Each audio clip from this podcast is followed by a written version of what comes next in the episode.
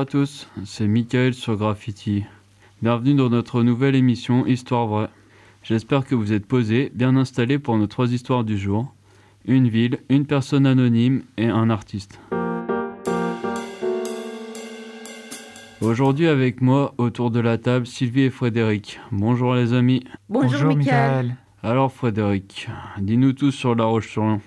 Bonjour chers auditeurs. En effet, aujourd'hui je vais vous parler de l'histoire de notre ville, La Roche-sur-Yon. Après les guerres de Vendée, La Roche-sur-Yon n'est plus qu'un petit bourg en grande partie détruit. Suite au décret impérial du 25 mai 1804 pris par Napoléon Bonaparte, alors premier consul de la République, il est prévu le transfert de la préfecture de la Vendée, ancienne capitale du Bas-Poitou, à La Roche-sur-Yon, ce qui permet la fondation d'une cité administrative et militaire ayant pour but de pacifier les départements de l'ouest de la France à l'issue de la Révolution. Ce choix est stratégique plus que La Roche-sur-Yon se trouve au centre géographique du département et à un jour minimum de marche de la côte, sécurisant les risques d'invasion. Le nom de la Roche-sur-Yon a pour origine la situation de la ville construite sur un roc surplombant la rivière Yon. Vous pouvez voir ce roc rue des Poilus, derrière la cité administrative Travaux. Cas unique en Europe, la Roche-sur-Yon a changé huit fois de nom en moins de 70 ans. La Roche-sur-Yon avant 1804, Napoléon sous le Premier Empire, La Roche-sur-Yon durant une quinzaine de jours en 1814, Bourbon-Vendée pendant la Restauration, Napoléon lors des Cent Jours, Bourbon-Vendée pendant la Seconde Restauration et la Monarchie de Juillet. Napoléon pendant la Deuxième République de 1848 à 1852. Napoléon Vendée durant le Second Empire de 1852 à 1870, pour reprendre son nom initial La Roche-sur-Yon en 1870. La particularité de la ville de La Roche-sur-Yon est sa forme pentagonale dotée d'édifices publics imposants. Préfecture, hôtel de ville, théâtre, tribunaux, etc. répartis autour d'une vaste esplanade centrale, la place Napoléon, où trône sa statue. Merci Frédéric pour cette chronique intéressante.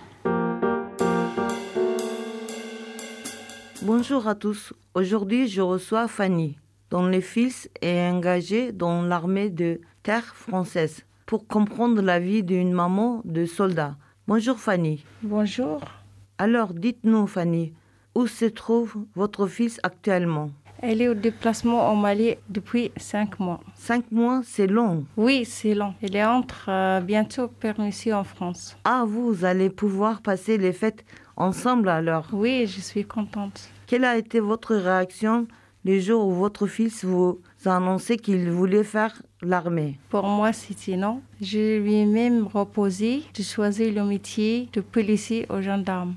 Au moins, elle ne partirait pas dans un pays en guerre. Son papa m'a rassuré en me rappelant qu'il était un jeune homme intelligent, courageux et sportif. Et il fallait le laisser libre de nos choix. Et aujourd'hui, je suis extrêmement fière de lui. Comment gérez-vous cette distance entre vous au quotidien C'est pas facile tous les jours, mais c'est comme ça. L'angoisse, il n'est pas présent tout le temps. Les pires moments, quand j'ai pas de nouvelles.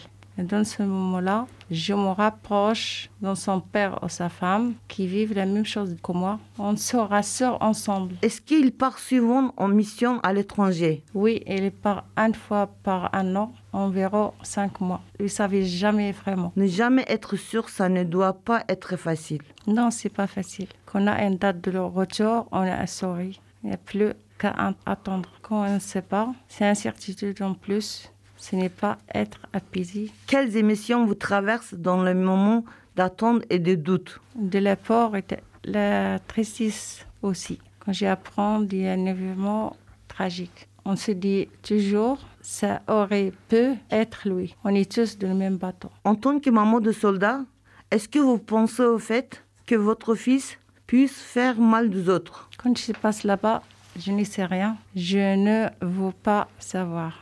Le plus important, c'est qu'il n'arrive rien. Merci Fanny pour votre témoignage. On vous souhaite de bonnes fêtes avec votre fils. Cette interview nous a permis de réaliser ce que vivent les familles de soldats. On ne peut que souhaiter la paix dans le monde.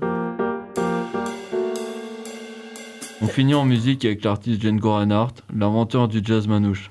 Il est né le 23 janvier 1910 en Belgique d'une famille rome de l'ouest de l'Europe, peuple en grande partie déporté et exterminé par les nazis. Il commence à apprendre la musique avec un violon et découvre le banjo-guitare grâce à son oncle à l'âge de 12 ans. Il devient vite un virtuose. Il est repéré dès l'adolescence et joue du banjo-guitare dans les cours d'immeubles, dans la rue, puis dans les cabarets et balles de Paris. Sa réputation se répand chez les amateurs de musique et en 1928, il enregistre son premier album. La même année, l'incendie de sa roulotte lui fait perdre la mobilité d'une partie de sa main gauche. Pendant son séjour à l'hôpital, son frère lui apporte une guitare car le banjo est trop bruyant. il s'entraîne sans relâche à développer une nouvelle technique de jeu. Plus tard, certains de ses adeptes vont même jusqu'à copier le style en jouant avec seulement trois doigts. C'est à cette époque qu'il découvre que la guitare a gagné sa place au sein des orchestres de jazz. Cette nouvelle, cette, cette nouvelle musique venue des États-Unis. C'est l'occasion pour lui d'écouter des grands noms comme Duke Ellington ou Louis Armstrong. Avec Stéphane Grappelli, il fonde en 1934 le quintet du Haut Club de France. En 1935, Django engage un jeune accompagnateur, Henri Salvador, dont le jeu aux parfums tropicaux lui plaît. Ils joueront ensemble pendant deux ans jusqu'en 1937. En 1939, quand la guerre éclate, le quintet est séparé le temps de l'occupation, ce qui ne l'empêchera pas de continuer de jouer de la musique, notamment sur Paris. À la fin des années 43, ne se sentant plus en sécurité, il décide de partir en Suisse. Arrêté par des gardes frontières, il se voit intimer l'ordre de rentrer à la capitale. Django s'exécute et, une fois revenu, il ouvre un club chez Django Reinhardt et forme un nouveau quintet. À la Libération, il retrouve Stéphane Grappelli avec lequel il improvise sur une Marseillaise qui restera célèbre faisant scandale à l'époque. En 1946, il fait une tournée aux États-Unis, ce qui lui donne enfin l'occasion de jouer aux côtés de Duke Ellington. Ce sera finalement une déception pour lui, car en ne parlant pas anglais, habitué à la liberté de sa vie nomade, Django peine à s'accoutumer à la discipline très stricte des big bands. En plus, Duke Ellington n'avait pas réellement intégré le guitariste à ses arrangements, le faisant toujours intervenir en fin de représentation, faisait de Django une sorte d'attraction et non le concertiste qu'il espérait durant cette tournée. Cet événement va peu à peu l'éloigner de la guitare pour laisser place à ses autres passions, la peinture, la pêche et le billard. Juste avant sa mort en 1953, le producteur français Eddie Barclay lui fait enregistrer 8 titres en guise de carte de visite pour les amateurs américains. Ces huit morceaux exceptionnels marqueront irrémédiablement les amateurs de jazz et surtout les guitaristes du monde entier, qui s'inspireront des décennies durant du jeu d'un Django très en avance sur son époque. Écoutons un de ces morceaux, Minor Swing.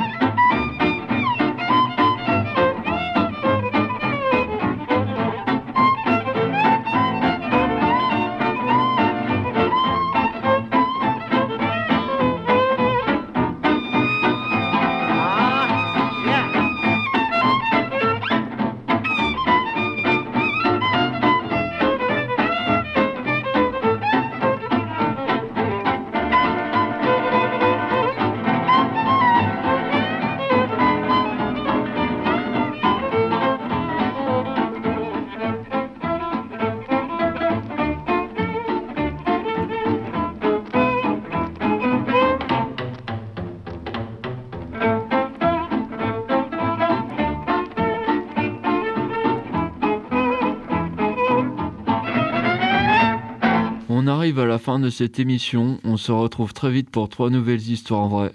Bonne journée à l'écoute de Graffiti Urban Radio.